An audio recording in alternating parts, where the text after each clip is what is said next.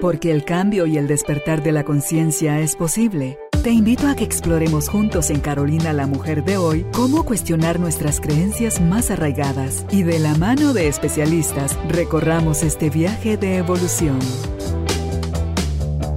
Bienvenidos. Tribu de Almas Conscientes, bienvenidos nuevamente al estudio de Carolina, la mujer de hoy, donde tenemos la oportunidad de aprender tomados de la mano y la experiencia, el conocimiento de nuestros invitados expertos que vienen y conversan con nosotros sobre diferentes temas. Hoy creemos que hablar sobre el estilo de apego que tenemos con los seres con los que nos relacionamos, ya sea de manera superficial o profunda, tiene muchísimo que ver con si hemos o no generado un vínculo con esa persona, las relaciones que tenemos con ellos son relaciones dependientes, son relaciones eh, independientes. Siento que me muero sin la otra persona. ¿Qué me está faltando? ¿Qué es lo que estoy buscando? ¿Qué es lo que estoy necesitando? De todo esto nos conversará hoy Ana Yancy porque el tema está que da para mucho. Desde, eh, ¿está usted en paz? ¿Usted no puede ver a alguien y en instantes, pero rapidísimos, usted ya entró en, un conflicto con esa persona. ¿Qué le detona a esa persona? ¿A quién le conecta a esa persona? Bueno, de esto y muchísimas cosas más hablaremos hoy con nuestra invitada, Anayansi Serra, que ella es coach de relaciones. Y el tema es ese, descubre tu estilo de apego. Bienvenidos, bienvenidas, empezamos. Anayansi, Qué lujo tenerte nuevamente con nosotros. Y hago así porque todo lo que vamos a aprender hoy. Ay, sí, qué alegre. Para mí es un gusto estar acá. Las conversaciones siempre son tan estimulantes y todos nos llevamos algo bueno de aquí. Sí, empecemos entonces por definir, ya que vamos a descubrir el estilo de apego que tenemos, ¿qué es el apego? ¿Cuántos estilos de apego hay y dónde se origina? Ok. El apego es la manera en la que nos vinculamos eh, con las personas desarrollamos un estilo de apego desde la infancia, desde la infancia temprana. Eh, tiene que ver con cómo nosotros nos habituamos a satisfacer nuestras necesidades fisiológicas y emocionales. Dependiendo de cómo eh, eso sucedió en la, en la infancia temprana, ¿verdad? Cuando éramos bebitos, en esa medida nosotros desarrollamos un estilo de apego que suele repetirse, sobre todo en nuestras relaciones más significativas. ¿Puede alguien que no creció con su mamá porque lo que sea que haya pasado, el destino los llevó a separarse, tener con quien lo crió, desde que lo alimentó con biberón, no necesariamente con el pecho, porque ese es un proceso fundamental para generar ese vínculo hermoso con mamá? ¿Puede alguien que no pasó por eso desarrollar, haber aprendido, haber recibido, haber tenido un apego sano? Sí, sí. Es decir, eh, quien sea que, que fue el proveedor de esos cuidados, de esas necesidades, es el que va a plasmar ese, ese estilo de apego en el bebé, ¿verdad? Y se desarrolla que desde el nacimiento hasta más o menos los cinco años, pero todo lo más relevante que tenga que ver con tu estilo de apego, con cómo tú te vinculas a las demás personas, cómo tú eh, procesaste el, el dar y el recibir de un adulto, eso sucede normalmente entre los, sí, los primeros cinco años de vida. Y ahí es donde eh, sembramos, ahí sí que las semillas de cómo nosotros vamos a ir desarrollando y gestionando todas nuestras relaciones. Ahorita que dices eso de cómo gestionas el dar y el recibir con un adulto, se pone como si muchas cosas eh, aquí como frente a mí en forma de ideas, de pensamientos, de ¿Cuánto, Anayansi, nosotros estamos programados o entrenados más al enfoque, y no sé si nos afecta un poquito más a las mujeres, en el dar y no tanto en el recibir, y por eso es que hay desequilibrio?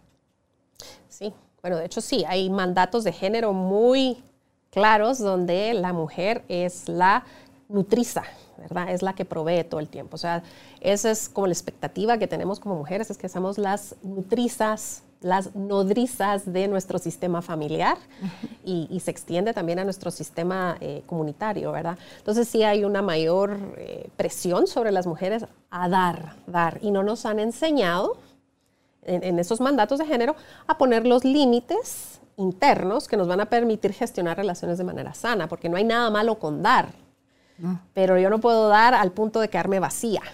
¿verdad? Y ese, eso, ese límite interno donde resguardamos ese, yo, yo lo, lo, veo como que es una, un santuario interno que tenemos que resguardar. Mm. Ese resguardo, en ese constante dar y esa expectativa de dar, es, es el que las mujeres tenemos que retomar y decir, ok, ¿cómo puedo nutrir, balancear, proteger y resguardar ese santuario interno desde donde yo soy capaz de dar muchísimo, pero que si no lo protejo, me quedo vacía. Claro, no llegar al punto de drenarme, o sea, el dar de manera sana, en equilibrio, pero mucho cuando damos es que estamos esperando algo a cambio, porque aprendimos que es recibiendo que esto se va a llenar, pero olvidamos que es de dentro, la principal llenura viene de dentro. Es cierto, somos seres gregarios y vivimos en comunidad y es importante y no, sí nos afecta, no nos define, pero sí nos afecta cómo el entorno nos ve, nos valida o nos ignora, nos desprecia. Y cómo ahí es donde se, se truca ese, ese, ese nacimiento de agua interna viva que está que es la que debe de autollenarse y autosatisfacerse de manera permanente. Digo, wow, y es que ese es otro mandato de género que tenemos, que tiene que ver con yo buscar la aprobación para sentir esa llenura. Las mujeres nos sentimos llenas en la medida que somos aprobadas, recibidas, ¿sí? Eh, y también es un mandato de género porque no nos han enseñado a encontrar esa fuente de abastecimiento adentro y poder decir, no, pues, yo no, necesito que esa persona me apruebe o que me diga que estoy haciendo bien o que, no, eso lo voy a encontrar yo adentro, mm. en mi relación conmigo misma. Entonces, muchos de los mandatos de género con, lo que, con los que hemos crecido las mujeres y con las que educamos a nuestras niñas es a poner eh, las cosas afuera. O sea, la fuente de abastecimiento de nuestro valor personal está en la aprobación de los demás y la fuente de satisfacción personal también está en la medida que le damos a los demás. Entonces hay que regresar eso un poquito para adentro. Ok. Entonces, retomando ahí el apego, eh, ¿qué tipos de apego hay? Para que después definamos los, los estilos, porque el estilo, me imagino, tiene que ver con el tipo. Sí. Eh, son básicamente tres estilos, uno de los cuales tiene dos manifestaciones. El principal estilo que es el 50% de la población, es, el estilo seguro, el estilo de apego seguro. Esta es una persona que en su infancia, eh, cuando era bebé, eh, tuvo sus necesidades cubiertas, eh, estuvo, tuvo contacto amoroso con una persona que lo cuidó, ¿verdad? Y no tiene que ser que haya tenido una infancia perfecta, pero dentro de su experiencia sí tuvo una satisfacción aceptable de sus necesidades y logró crear un vínculo sano y, eh, seguro con sus padres o con quien sea que los, los cuidara, ¿verdad? Ese es el 50% de la población, son personas que son capaces de dar y de recibir en un, en un balance, que aunque puedan experimentar conflicto en sus relaciones, son capaces de poner las cosas en, en una medida sana, ¿verdad? Que no se desbordan hacia el otro, que no tampoco, tampoco ser, em, eh, ¿cómo se dice? Se recluyen del otro. Es decir, pueden estar presentes en una conversación difícil, pueden estar presentes en un momento difícil, porque no tienen activado ese reflejo eh, huir, pelear, sino que en, por lo menos en las relaciones pueden permanecer aún en el conflicto y en la incomodidad. Esa es, digamos, la característica del apego seguro, es esa, la, la capacidad de permanencia en una situación. No tienen que esconderse, no sienten la necesidad de esconderse emocionalmente, no sienten la necesidad de pelear emocionalmente, ¿sí? Que es, como eh, lo que se activa en los otros dos estilos. Entonces, las personas con, con, estilo seguro pueden tener, igual que todos los seres humanos, sus altas y sus bajas, sus conflictos, pero lo que les caracteriza es eso, una disposición de estar en relación con el otro, con una mayor apertura una mayor capacidad de negociar em, y una mayor seguridad en sí mismos en todo lo que tiene que ver con la relación. Claro, cuando uno está bien consigo mismo, es mucho más fácil relacionarse con los demás de esa misma manera. Si yo me miro mal, creo que hay mucho chance de que yo mire mal afuera también o, estoy hasta interpretando que los demás me ven mal, pero los estoy viendo desde mi propia óptica, no desde la óptica de los demás, porque eso es imposible. O sea, no podemos vernos a través de los ojos de nadie porque no podemos estar dentro de esa persona. Ok. Entonces las personas con apego seguro tienen una, van con una actitud ligera en sus relaciones. No son de las personas que andan eh, como apuntando. Son easygoing. Sí, son easygoing. Van ligeras.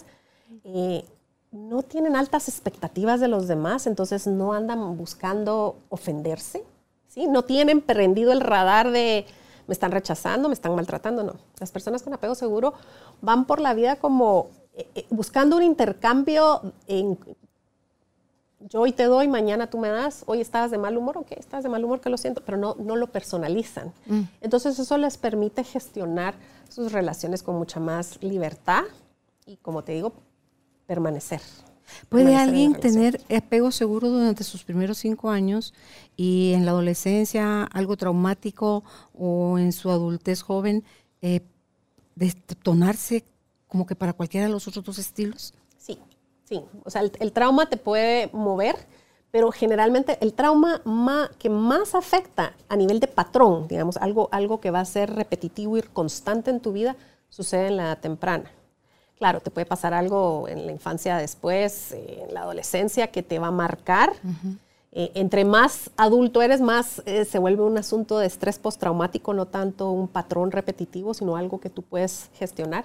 Entonces, la diferencia de lo que yo he visto es que cuando es un suceso de la adolescencia, digamos, es más fácil identificar la fuente, es más fácil trabajarlo cuando es algo que sucedió en la infancia temprana, eh, se vuelve como más difuso, más confuso para la persona ver de dónde viene, ¿verdad? Eh, tiene mucho más impacto. Pero por supuesto, a lo largo de la vida, eh, una mala ruptura, un mal divorcio, puede momentáneamente alterar tu, tu forma de relacionarte con los demás y si no lo trabajas, convertirlo en un patrón.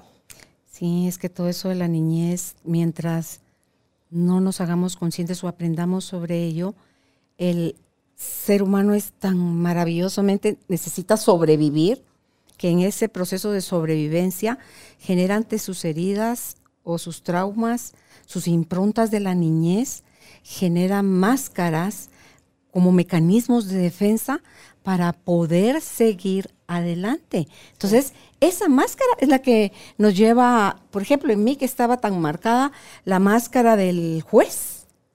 Yo tenía la idea de la injusticia, pero así disparadísima.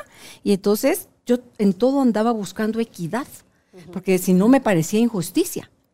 y, y si uno, y entonces estás como a ver quién, como, sí, como que fuera una policía, andas buscando quién está metiendo la pata. ¿verdad? Sí, claro, pero es que la herida es la que lo hace a uno moverse de una forma que no es la mejor. Entonces, cuando yo me hago consciente de eso, yo digo, ¿es de verdad eso? ¿Es una injusticia o es solo es un pensamiento mío? Es un pensamiento tuyo. Entonces, al, Ahí suelto la carga, ahí libero al otro, ahí me libero a mí y ahí dejo que cada quien viva su vida como bien quiera o bien pueda. Entonces, me da ese chance de otra vez vámonos para adentro. Y otra vez vámonos para adentro, para, para buscar las cosas ya dentro de mí, ya no más afuera. Porque em, si no, la ansiedad con la que uno vive. Anayansi es tremenda. Yo creo que ahorita que nos hables de los otros dos apegos, ahí voy a ver donde yo, y, se me hizo alto el número, te, te he de confesar, que el 50% de la población tiene apego seguro. Lo pongo en tela de duda. Bueno, es un espectro, todo esto es un espectro, ¿verdad? Entonces hay unos eh, que, tienden más a otras cosas, pero digamos que en el estudio que se hizo, pues ese es el... Y te digo, ¿por qué? Por, la forma como la, la humanidad va desarrollándose. Hemos avanzado tanto en cosas como la tecnología, pero en la parte emocional hemos avanzado tan poco que digo yo, ahí la raíz tiene que ser un dolor muy grande para que estemos tan estancados como humanidad. Entonces, si juntos queremos despertar, evolucionar, más allá de qué tipo de apego tuvimos la oportunidad de crecer, es qué quiero hacer yo ahora. No tuve apego seguro. ¿Se puede a mis 63 años tener un apego seguro? ¿Lo puedo yo construir? Eso puede realizarse. Entonces ahí es donde están las diferencias. Sí. ¿Verdad? Sí, la verdad es que eh, cada quien tiene una experiencia de un evento, Carolina, que se procesa de manera distinta. Entonces, por eso ves que en una familia lo que para uno es traumático, para el otro miembro de la familia no lo fue. Y otra cosa que es una nimiedad fue lo que lo marcó a él. Eh, y eso es bien importante que, que, lo entendamos. No todos respondemos a los estímulos de la vida de la misma manera, ni a los eventos dramáticos. Para una persona puede ser una simple dificultad, para otra puede ser un trauma que lo marcó para el resto de su vida. Claro, se le derrumbó el mundo y no sabe qué hacer ahí. Sí. Entonces, la mirada que cada uno de nosotros tenemos sobre la vida y, los sucesos es, es, por eso es que la experiencia es tan particular y por eso las respuestas no están afuera, están adentro. Porque tú eres un universo, ¿verdad? Único adentro tuyo, ¿verdad? Entonces eso es, bien importante. Bueno, los otros dos eh, estilos eh, son el estilo ansioso y el estilo evitativo. Y el estilo evitativo tiene dos manifestaciones. Em, ellos constituyen más o menos 25% y 25% del resto de la población. Entonces, 25% es ansioso, con una predominancia de mujeres en el estilo ansioso. Y el otro 25% el estilo evitativo, con casi el 80% hombres. ¿Sí? Ahí vamos a ver por qué. Ok. Entonces, ¿en qué se caracteriza? El estilo evitativo tiene que ver con una con una incapacidad de permanecer en relación cuando hay algo que me incomoda. El evitativo lo que hace es evitar la incomodidad. Entonces, la incomodidad en relación con otro se da de muchas maneras, en muchísimos escenarios, es decir, la incomodidad en la relación es más del 60% del tiempo, puede que estés en incomodidad. No necesariamente conflicto, incomodidad. Algo que yo me siento como que me están pidiendo que, que, haga algo que no quiero, cuando me están pidiendo que abra puertas adentro mío que yo no quiero, me genera incomodidad. Y el evitativo lo que hace es ausentarse, retraerse, huir. Para el evitativo, alguna situación dentro de una relación, como tener una conversación difícil sobre preferencias, eh, qué vamos a hacer el fin de semana, y hay una discusión, el, para un evitativo, ese es un disparador que le causa una respuesta de estrés extrema y lo que hace es retraerse, retirarse. ¿Cuál es el, síntoma claro de un evitativo? Es no se puede hablar con ellos. No puedes tener una discusión con ellos. No hay una discusión ni, ni en el sentido de un conflicto que, donde hay una discusión para resolver, ni tampoco hay una conversación que permita la intimidad. ¿sí? Hay ausencia. Ese es el síntoma eh, más claro y es la queja principal de las personas que están en relación con alguien con estilo evitativo es no está.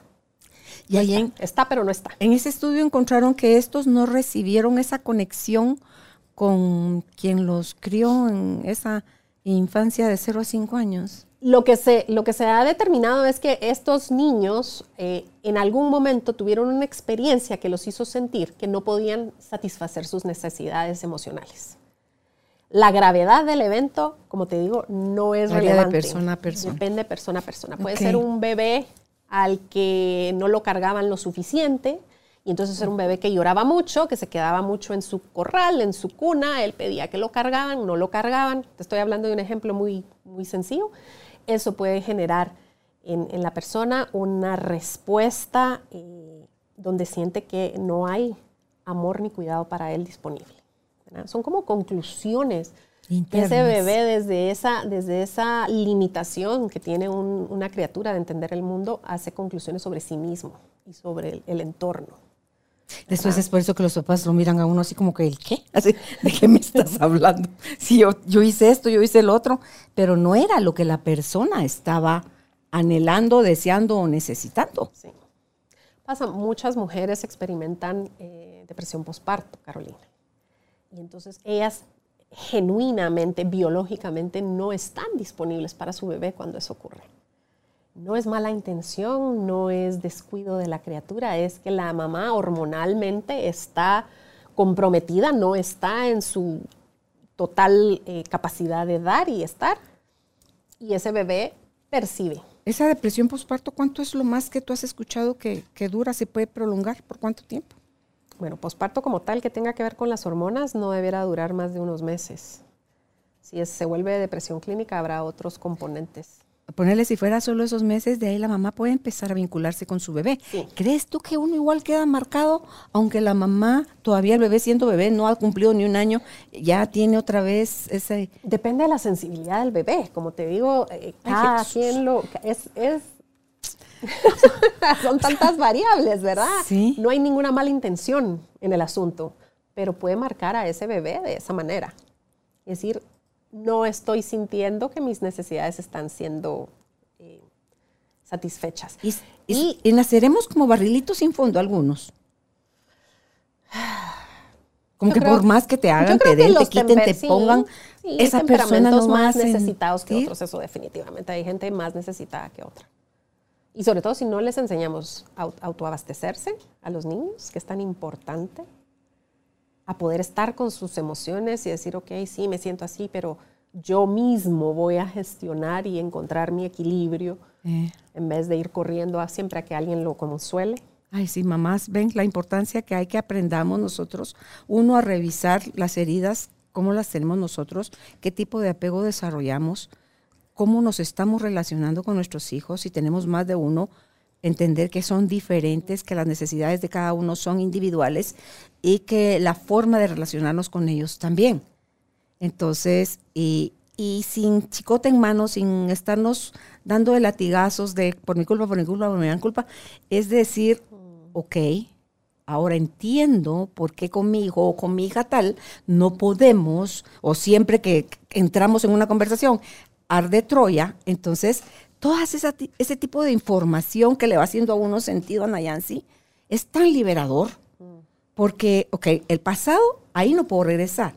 Lo que ya sucedió, no lo puedo modificar, pero sí puedo modificar mi mirada hacia eso y elegir relacionarme con eso hoy de otra manera. Y entonces voy a dejar, voy a parar el rollo del sufrimiento y de la victimización. Y mira, AIT es una herramienta tan poderosa para eso, Carolina, porque fíjate, ah, te voy a contar eh, una historia mía trabajando con AIT y una de, una de mis clientes. Okay. Em, yo fui una bebé que creció sin, sin, padre. Mi papá murió cuando yo tenía año y medio. ¿sí? Entonces yo no tengo ningún recuerdo de él y, obviamente eso genera una herida de abandono, ¿verdad? Eh, no es culpa de nadie, ¿verdad? Así les tocó. Eh, así tocó, porque así es la vida, ¿verdad? La vida tiene cosas difíciles. La cosa es que, bueno, yo tengo esta, este tema de la herida de abandono y en mis relaciones de pareja he tenido dificultad. Yo tengo apego ansioso. Y ahí les voy a contar qué, qué significa eso. O sea, yo soy una persona que estoy buscando constantemente cariño, amor, eh, apapacho, ¿sí? Es, ese es mi... Y ya lo entiendo, pero en ese proceso de entender, trabajando IT, porque ahí te lo que hace es que te, te hace visible cómo algo no está funcionando en tu vida y te va llevando hacia atrás, viendo dónde se ha manifestado con el propósito de llegar al origen. ¿Sí? Y trabajando con tu cuerpo a nivel de los chakras, vas entrando cada vez más profundo en qué, cuál es la causa, de esa conducta o de ese sentimiento, esa experiencia que se ha repetido. Entonces vas, vas como por capas, vas yendo hacia atrás, vas yendo hacia atrás. Y en ese proceso, donde yo tenía esta sensación como de por qué, por qué en, en las relaciones con los hombres yo me siento tan, como que algo me falta, como que tengo que demostrar que, que sí valgo, ¿sí?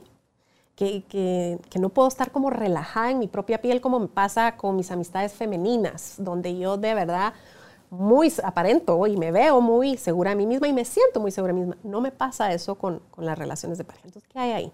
Entonces fuimos trabajando, me fui para atrás, me fui para atrás. Y llegué al momento de mi nacimiento. Yo soy la cuarta mujer de mis papás y mi papá tuvo una reacción de eh, derrota. Él se moría porque yo fuera hombre y fui mujer. Yo me llamaba Juan José. y entonces tuvo esta, esta respuesta. Y cuando tú haces el ejercicio de ahí, te puedes como regresar al momento y experimentar lo que se sintió. ¿verdad? Por supuesto, él era un hombre súper amoroso y lo que sea, pero él tuvo este momento de sentirse derrotado ante la vida, de no poder tener un hijo hombre y decir, ah, fue mujer, ¿verdad? Y la carga que eso, que eso fue. Y aunque fíjate, él nunca lo hubiera pronunciado, solo con que lo haya sentido, lo recibe tu, tu radar de bebé, lo recibe y lo marca Sí. como, como tal, como herida. Y era su rechazo. proceso, era su proceso natural de un deseo que él tenía programado por una serie de mandatos de género y todo el, el tema de la mujer, ¿verdad? Sí. Que, que tenía que ver, y tenía todo el derecho él de sentir lo que sentía, ¿me explico? Y no fue que me rechazara, y, no, simplemente fue ese impulso que de alguna manera quedó la impronta en mi experiencia Claro. Llegar ahí y trabajar eso fue tan liberador, Carolina, porque fue como, no, es que no hay nada, no hay nada que ¿Te falte recordás de qué frase usaste a la hora de la si- desinstalación? Más o menos. Algo como, porque mi papá lloró cuando yo nací. Entonces yo, porque mi papá lloró cuando yo nací, entonces yo, algo como por ahí, no se los puedo decir exacto, pero yo creo o yo creo que hay algo malo conmigo. ¿sí? Algo por, por esa línea, pero sí tenía que ver con porque mi papá lloró cuando yo nací. Hay, hay varias frases con las que trabajas AIT, una de ellas, porque sucedió esto, la conclusión que yo saqué. Y entonces ahí es donde destapas la energía. ¿sí? Porque el evento en sí no tiene significado. Lo que importa es el significado que tú le atribuiste en ese momento y es ahí donde entramos a trabajar. No era el que mi papá haya llorado porque no tuvo hijo hombre, eso no era, era el impacto que tuvo en mí en ese momento y la conclusión que yo saqué. Entonces vamos a ese momento, lo desarmamos y es como, es que es como mágico, es como cuando tocas un, un put y eso lo tenías en ¿verdad? 10. Sí, sí, lo tenía altísimo, lo tenía altísimo, inconsciente. Mm, mm. Pero para llegar a ese momento trabajamos como tres momentos antes, ¿verdad? O sea, antes en el sentido de posteriores en la vida, donde se manifestó esa misma energía y poco a poco, cuando vamos siguiendo la energía en AITE, vamos llegando a ese... Sí, y, lo lindo en esa terapia es que uno mismo construye sus propias frases, porque es la frase que a tu sistema le resuena y le hace sentido, y como la vas repitiendo en las diferentes partes del cuerpo que se van tocando mientras se va repitiendo la, la frase, ahí es donde se van como, como rompiendo esos, esas ataduras y esa liberación, y cuando llega a cero y luego que instalas otras cosas, que tú dices, Dios mío, así, así de simple, así de efectivo, es, Es. ahí te sí, así de efectivo. Es así de AIT es una técnica, como oían a Anayansi describirla, maravillosa, que de verdad el vaciamiento del dolor es tan profundo y es tan efectivo que vale la pena, si no quieren aprender la técnica, estudiarla, por lo menos ir con algún terapeuta que tenga los procesos de, y Anayansi es una de ellas. Esa es la experiencia que tú tuviste en hacerte tú a ti misma ese proceso. Y nos ibas a contar también sobre el de una paciente, una cliente que tuviste. Sí. Estaba trabajando con esta, con esta paciente que tenía ya varios años de haberse divorciado de su esposo. Su esposo se había ido con otra. Habían tenido mucho conflicto. Ella no quería dejarlo ir. Ella estaba dispuesta a perdonarlo. Pero él no. Simplemente la relación terminó. Se volvió muy tóxica y ella vivía con mucho odio, mucho resentimiento hacia su ex, que también lo proyectaba en sus hijos hombres. Tenía dos hijos hombres y una mujer y empezó a, a- a generar esta toxicidad alrededor de la figura masculina. Es que los hombres, es que. Y, y ella quería rehacer su vida, pero me decía, salgo con alguien y me empieza a brotar este rencor. Y entonces cualquier cosa que él hace que a mí no me gusta, se vuelve de la Segunda Guerra Mundial y los hombres paran saliendo. Dicen, muchas gracias, me voy para otro lado. Entonces ella no lograba generar una nueva relación su relación con sus hijos estaba mal y ella decía, es por culpa de mi ex. Y es que mi ex, y entonces empezamos a trabajar ahí de las experiencias que ella había tenido donde se manifestaba este rechazo, esta, este, casi que odio, o sea, una emocionalidad muy fuerte hacia su ex. Y fuimos viendo y haciendo el recorrido de AIT, de todas las formas y maneras en las que... Y la, la, naturaleza de la técnica de AIT es que, quieras o no, empiezan a brotar cosas de antes. ¿sí?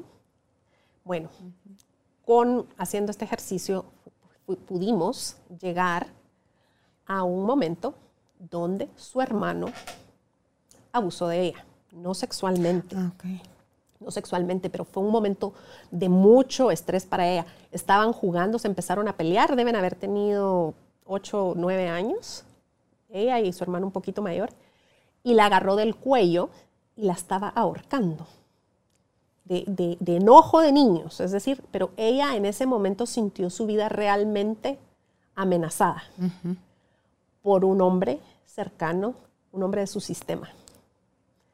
Pero ella no había procesado el impacto que esa experiencia había tenido en ella y cómo a raíz de eso ella empezó a generar una desconfianza hacia los hombres y un desprecio hacia los hombres, ¿verdad? que pudimos identificar ahí. Que abarcó a su marido, a su ex marido, pues eso, si era de niña, eso lo, lo, trasladó ella a su, al que era su esposo y a sus hijos y ahora a, la pareja que ella desea tener.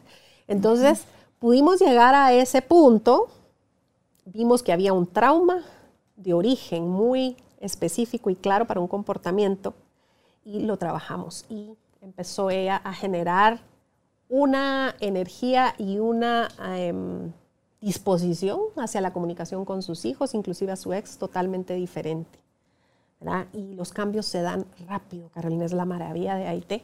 Por eso me encanta utilizarlo eh, para ir explorando estos temas, que como te digo, ves cómo ahí un, un trauma, un evento específico desencadena todo un patrón de comportamiento inconsciente. Tú mencionaste eh, al principio de la descripción del apego habitativo que el 80% de quienes lo padecen son hombres. ¿Por qué esto les afecta más a ellos? Por la manera en la que los educamos. El evitativo es una persona que no se siente cómodo con su emocionalidad. Le es tan incómodo experimentar sus emociones que no puede permanecer en ese espacio y lo que hace es se retrae, claro. evita. Eso socialmente se ha visto como que es cosa de mujeres. Exacto. A los hombres no les permitimos explorar su, campo emocional. ¿sí? Eh, ellos tienen, ellos, a los hombres les enseñamos a que tengan acceso a dos emociones, al enojo, ¿sí? Y a la ira. Pues a la ira y a, a la ira y al miedo, ¿sí? No les damos acceso ni a la tristeza ni a la ternura, ¿sí? Entonces oscilan entre el miedo y el enojo. ¿Y cómo expresan el miedo? Con enojo. ¿Verdad? Pero el miedo también lo puedes expresar con tristeza, el miedo a perder, el miedo a lo desconocido. Tal vez nosotras lo manejamos más así. Las mujeres, nos, nosotros tenemos eh, acceso a muchas más emociones. La emoción que no se nos permite es el enojo. No está bien, una mujer enojada está loca. Mm. Un, hombre enojado, un hombre enojado es viril. Una mujer triste es sensible. Un hombre triste. Es cualquier cosa menos hombre. Entonces tiene mucho que ver eh, lo que les permitimos a los niños experimentar con sus emociones, cómo ellos luego responden a estos traumas de raíz, ¿verdad? Entonces lo que hacen es abstraerse. El evitativo tiene dos manifestaciones. Por eso es que a veces le, cuesta a las personas entender qué es su pareja o qué son ellos mismos. Y ojo, que los que están explorando generalmente no son evitativos. Los evitativos generalmente no buscan ayuda, ¿ok? Son sus parejas las que buscan ayuda. Eh, el evitativo puede ser temeroso. Esta es una persona que se siente tan incómoda con la intimidad que la evita, la desea, vive en una ambigüedad. El evitativo temeroso tiene deseos de tener una relación de pareja íntima, quiere tener una buena comunicación, también con sus hijos, o sea, con todo su círculo íntimo, la desea, pero la evita porque es demasiado incómoda, porque no ha desarrollado las habilidades para explorar ese, ese panorama emocional y poder permanecer con sus emociones. Entonces, aunque desee una relación íntima, no puede. Es una persona eh, generalmente pasiva alrededor de los temas de pareja. Eh, no le gusta tener conversaciones difíciles, las evita, descalifica muchas veces a su pareja o con quien sea, a quien sea que le está demandando una conversación, la descalifica para no tener que tenerla. No pasa nada, porque estás exagerando. Ay, tú siempre viendo problemas por todos lados. Es el tipo de cosas que va a decir un evitativo temeroso. No es em, falta de deseo de estar, es simplemente no tiene las herramientas. Tiene problemas para ser empático. No necesariamente. ¿No? Siente profundamente, por eso le tiene tanto miedo. Pero siente él, pero ni que te enteres tú, ni que yo te pueda, como venirte consuelo, pues tú y tu llanto, a ver, a ver, te consuelo, está bien que tú seas llorona, vení, o, que, o sea, no, es más, huyen de eso. Ya vas a empezar a llorar. Ay, no, tú siempre salís llorando. Entonces es persona equivocada. No todos los evitativos tienen eh, carecen de empatía. Pueden tenerla, pero no les es cómoda. Entonces puedes saber, ay, ya sabe, o sea, sabe cómo tú te sentís, pero no quiere hablar de ello. Entonces sabe que eso te va a afectar y, mejor me voy porque ya sé que va. O sea, si tiene la capacidad, simplemente le es muy desagradable tener que exponer su emocionalidad ante alguien más. Entonces eso lo hace vulnerable y ahí ya. Pero son personas, el evitativo temeroso generalmente es gentil, es amable, es suave. Ese, ese es el... Y es difícil para una persona que está en relación con un, con un em, evitativo temeroso porque es re buena gente. Lo que pasa es que no logras conectar. Es, es, digamos que la pareja de, un, de una evitativa temerosa, un evitativo temeroso, tira líneas de conexión y el otro las quiere agarrar y las medio agarra, pero de ahí las suelta, ¿verdad? Entonces, muchas veces en terapia llegan estas parejas, dan un paso adelante y dos para atrás, porque no tienen la capacidad de, estar, pero tienen la disposición, solo no tienen las herramientas. Es mucho más fácil trabajar con un evitativo temeroso. Ahora está el evitativo desdeñoso, ¿ok? El evitativo desdeñoso experimenta la misma incomodidad con la intimidad, con al hablar de sus emociones, con las conversaciones difíciles, la misma, pero su mecanismo de respuesta no es huida, sino es pelea. Entonces es desdeñoso, desprecia, descalifica, grita. Todo con tal de no entrar a ese espacio emocional que le es sumamente desagradable. Entonces, el, evitativo desdeñoso es el que accesa su enojo para todo.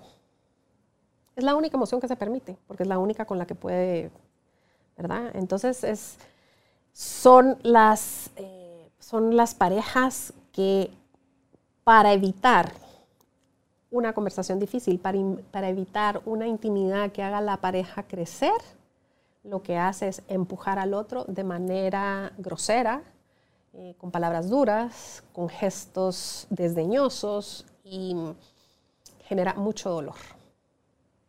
Me imagino que se lo genera él mismo también desde esa actitud. ¿Se terminan quedando solos? Aquí, en, este estilo, es donde más se manifiesta lo que tú decías, esa falta de empatía.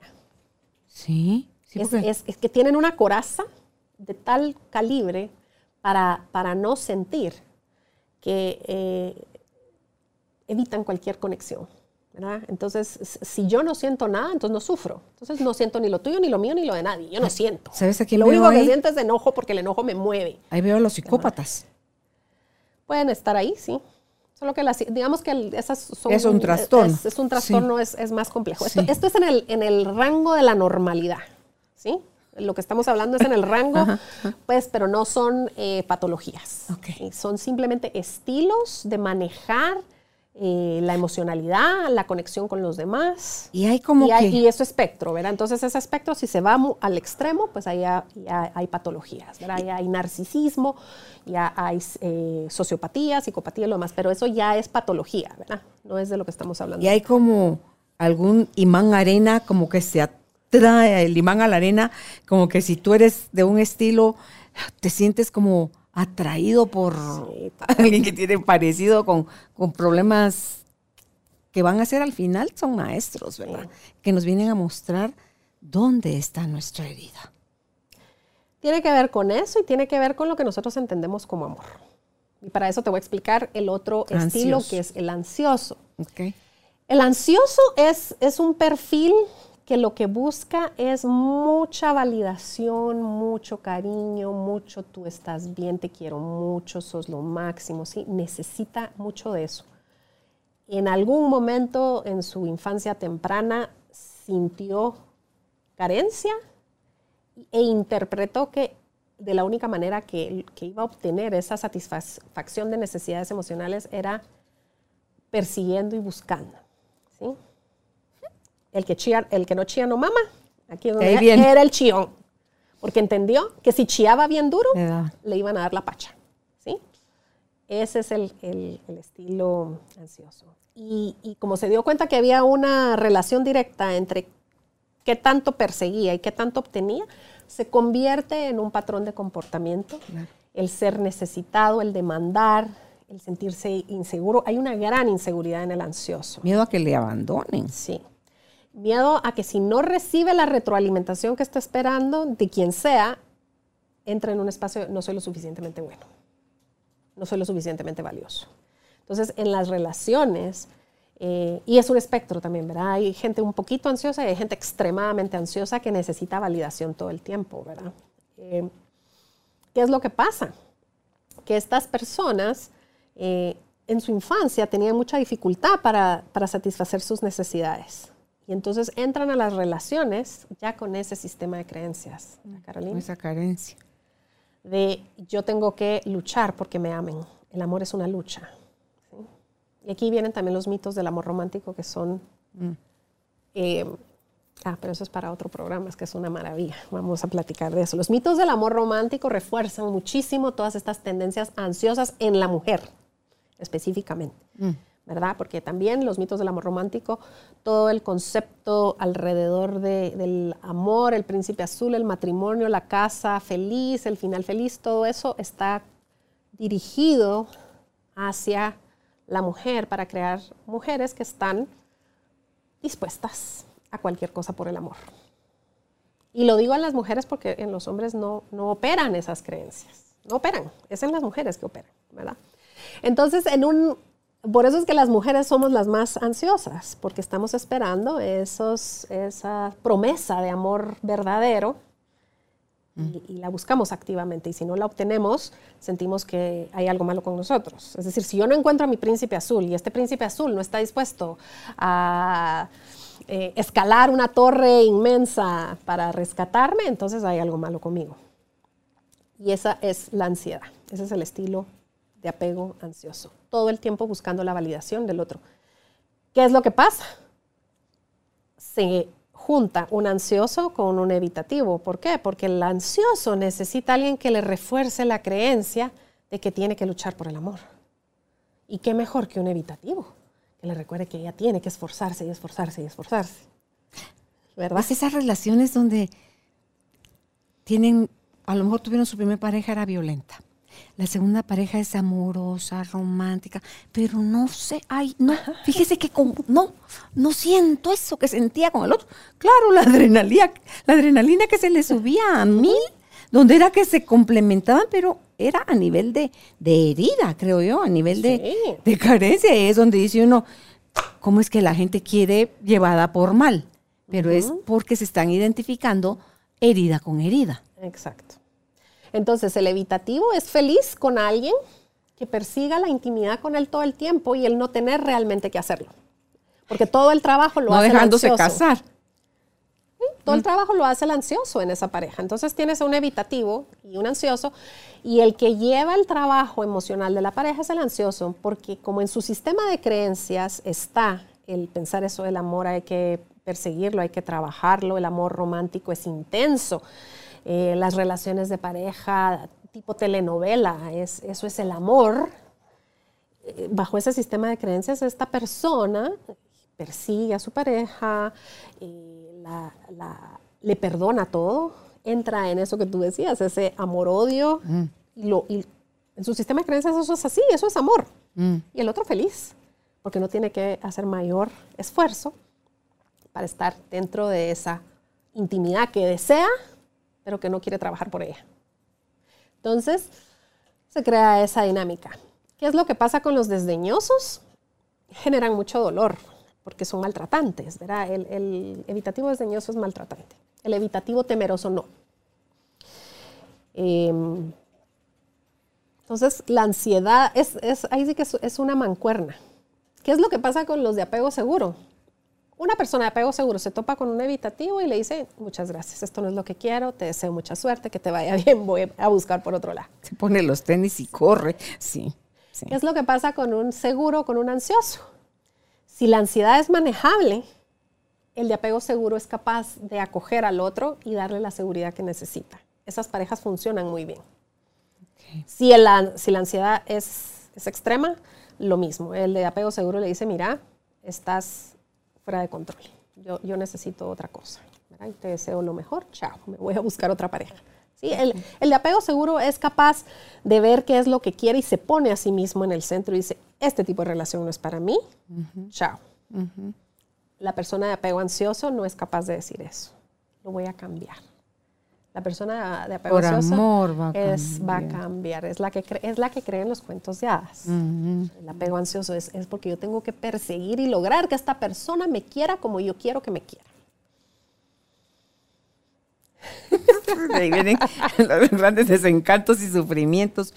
Hablábamos contigo fuera de eh, haber empezado esta conversación sobre el vínculo y las relaciones y tú hacías una diferencia que me gustaría lo trajeras al, al tema ahorita para ver qué es lo que nos está pasando, cuando se generan vínculos, eh, se rompen o no los vínculos, porque pienso en algunas cosas, pero te, quiero escuchar primero. Eh, nos podemos relacionar, y lo encierro entre comillas, bien con una persona sin tener ningún vínculo. Puedo tener un vínculo con esa persona y no, no saberme relacionar con ella. Entonces, para que nos, nos platiques también de, de ese tema y si hay relación o no con la variedad de los apegos. El vínculo es la parte energética, inconsciente e invisible de las relaciones. ¿Sí? Tiene que ver con cómo funciona a nivel inconsciente, subconsciente la, la relación. No es lo que se expresa, es lo que está debajo de lo que se expresa.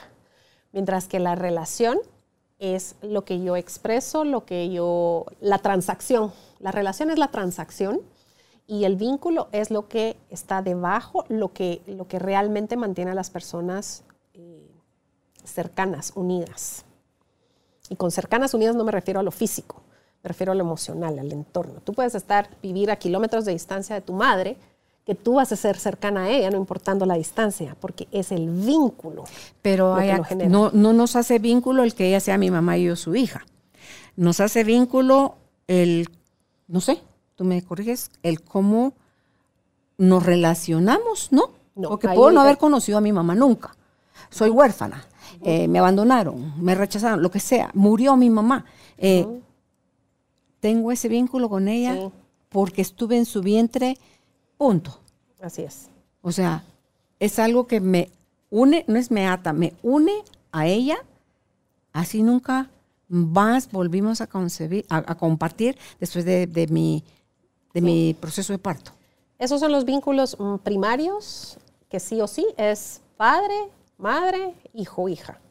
Es así. Tan es así que Bert Hellinger, por ejemplo, él en su técnica, las constelaciones familiares, Bert Hellinger lo que dice es eso, que no vas a, sanar un sistema familiar desde la relación, que es la, parte transaccional, la vas a sanar desde lo energético, lo que está debajo, ¿sí? que es ordenar los órdenes del amor. Lo que él dice es que hay que ordenar esos vínculos. ¿sí? Entonces, desde esa perspectiva, eh, lo que él dice es, yo puedo tener una relación muy cordial con mi madre, ser muy respetuoso porque se les, se les educó así, ¿verdad?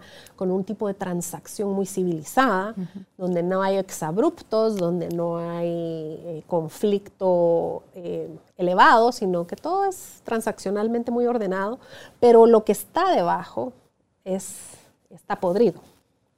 Hay resentimiento, hay odio, hay eh, un enredo de tal calibre que aunque yo quiera ser un adulto autónomo, no lo logro porque el vínculo está tan eh, enredado y tan rígido que no permite esa elasticidad del adulto, ¿verdad? El adulto tiene esa capacidad de acercarse y de alejarse en sus relaciones según le sea sano. Mm. Cuando el vínculo está enfermo, no hay esa elasticidad. Es como atado ahí. Estás atado, exacto. No hay elasticidad.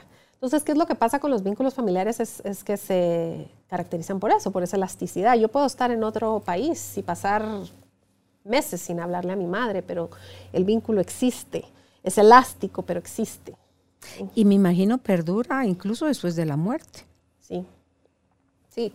El que Yo voy a ser hija de mi mamá, así ella se haya muerto hace cualquier cantidad de años. Eso no se va a modificar con nada como modalidad terapéutica, constelaciones familiares tiene, es fabulosa también porque funciona de esa manera, ordenar, hacer un, orden de, las, de, los vínculos que existen entre las familias, de manera que, se, que lo que no es evidente se haga evidente y se ordene nuevamente. También es, eh, yo no hago constelaciones familiares, pero me he hecho varias veces, he colaborado en las constelaciones de otras personas y sí es muy poderoso el orden que se logra, que se, que se logra establecer, ¿verdad? Y inclusive hijos nonatos salen en las constelaciones. Sí, sí, sí, impresionante ver a Beth Hellinger hacer eso cuando estaba vivo. Ay, decía Dios mío, todavía hijos nonatos que están vinculados al sistema familiar. Pregúntenle al último de la fila de los que están vivos si ya están completos. No, no estamos completos. Alguien más, póngase ahí. Ahora sí, sí, ahora sí. Mujeres que ni siquiera supieron que tuvieron pérdidas, porque parece que es mucho más común que nosotras tengamos pérdidas y ni siquiera nos enteramos de que eh, hubo un aborto. Entonces, en esto de los vínculos es pensé en y en eso es donde trabajamos AIT y tapping es porque, porque ya vamos a nivel del vínculo. Fíjate que pensé en lo cognitivo eh, conductual, digamos que es mucho de hablar, nos quedamos muchas veces a nivel de la relación. Mm. Por eso las modalidades energéticas son mucho más rápidas, porque vamos al vínculo, no nos quedamos en la relación. Claro. en los papás que se divorcian y, se desentienden de los hijos, creen que porque ya no los ven, no los, no los llaman, no les proveen, ahí ya se rompió todo. No, ese vínculo va a permanecer. No, y entre más lo ignoras, más rígido y... Oh. Más duro se hace la atadura. No, tremendo. Em, entonces, las relaciones podemos tenerlas bien con otros y no generar vínculos. No estoy hablando ni con mamá, ni papá, ni los hermanos, sino que las amistades de trabajo y todo esto, eh, los, gente conocida que decimos, podemos no generar vínculos y llevarnos bien.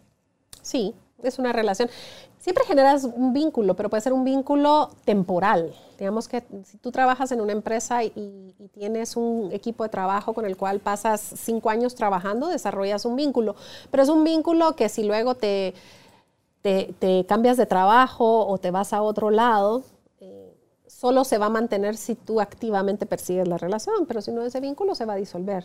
Digamos que cuando hablamos de vínculos, eh, permanentes son los de la familia, porque no dependen mm. de la presencialidad.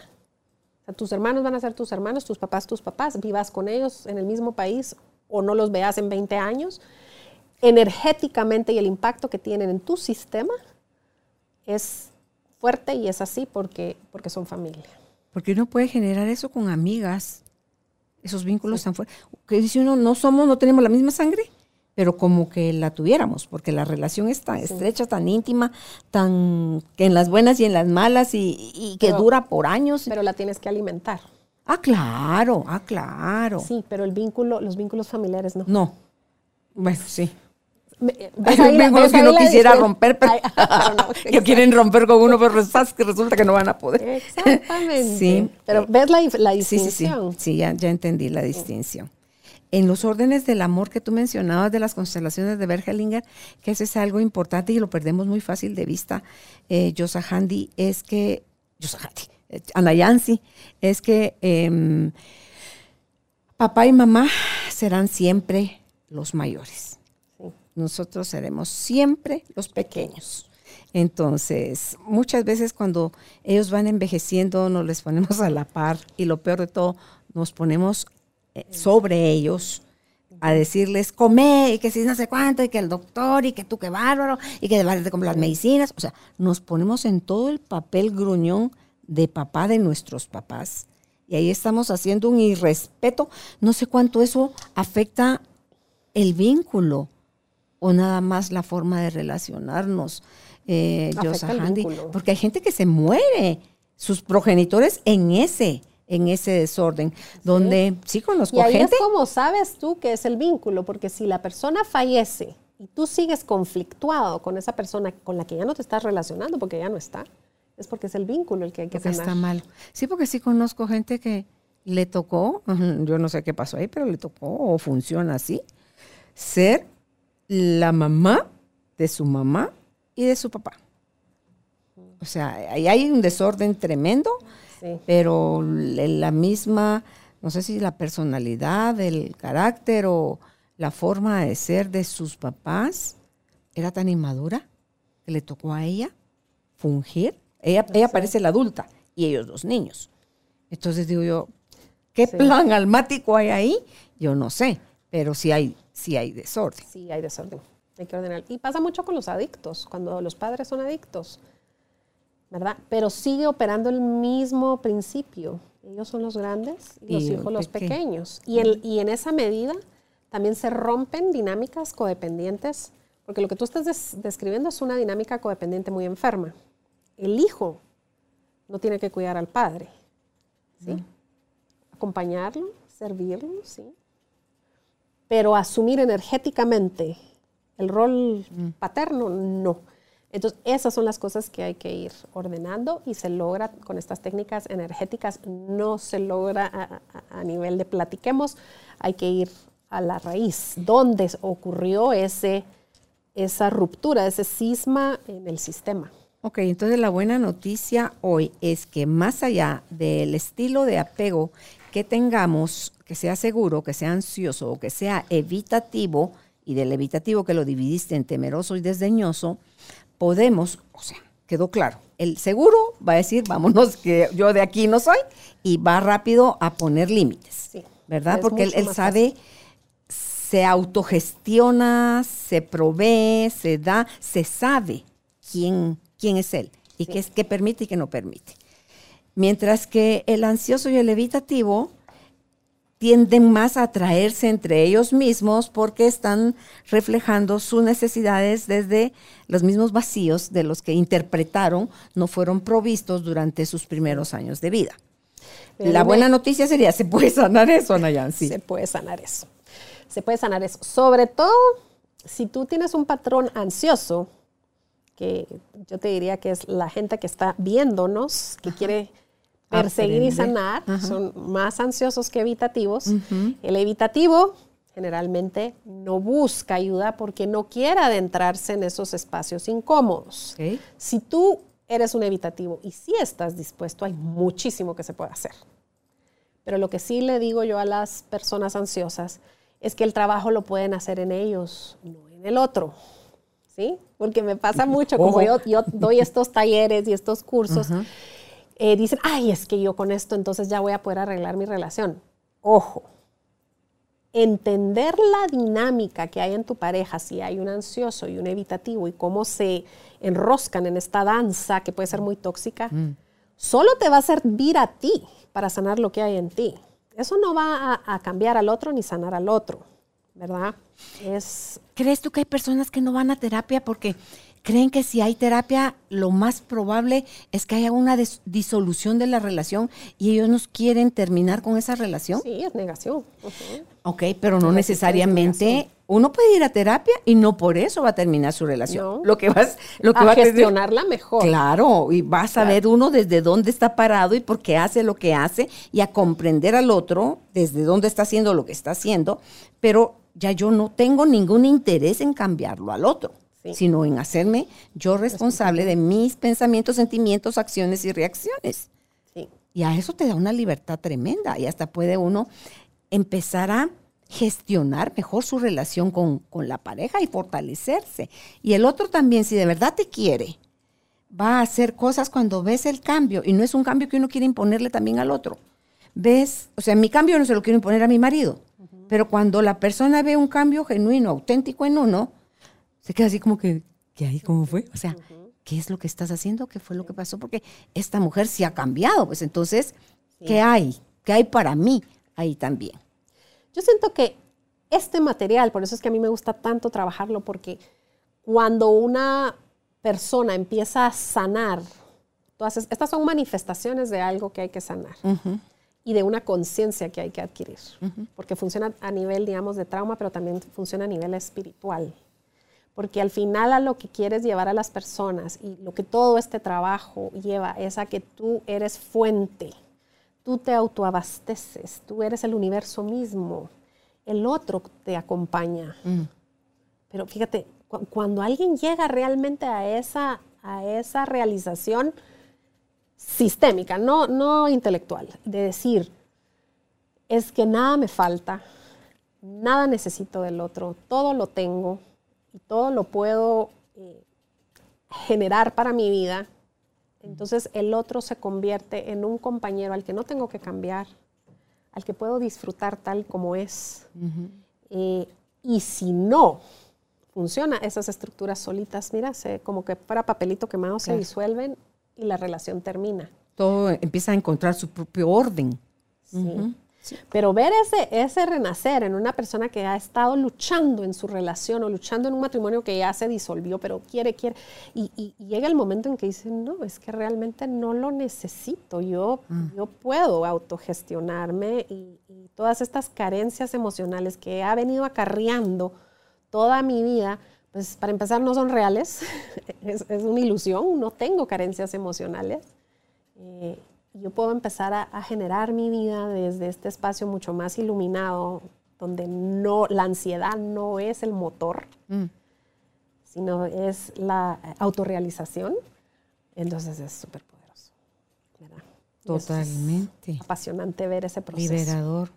Sí. Y no, no tengan pena en ese proceso de encontrarse uno a sí mismo, encuentra al otro también, porque no hay tal cosa del tú, el yo, solo existe el nosotros y el nosotros abarca a la humanidad completa, hombres y mujeres, donde hemos sido, si fuese un virus, infectados con creencias de separación que nos han llevado a, esa lucha constante, a esa búsqueda, a esa mejoría, a esa no aceptación en la diferenciación que hay entre un individuo y otro, porque es, es una cosa donde somos todos uno, pero a la vez somos todos individuos. O sea, la individualidad no se pierde al reconocer la unicidad. Entonces, poner dentro de la unicidad todas las individualidades es lo que nos hace respetar al otro como es amarlo, cómo es que tampoco hemos aprendido a amarnos como somos y menos vamos a amar al otro como el otro es. Hay una sensación de vacío, de carencia, de una necesidad que no se llena, como que fuera un, barril sin fondo, es de una búsqueda. Estaba yo que en unos días con el impasse de si hacía un viaje al extranjero en búsqueda de, más información, porque eso lo acabo apenas de descubrir el fin de semana en una de mis caminatas. Tenía una ilusión de ese viaje. Y en mi caminar y en mi estar conmigo es, no vas a ese viaje.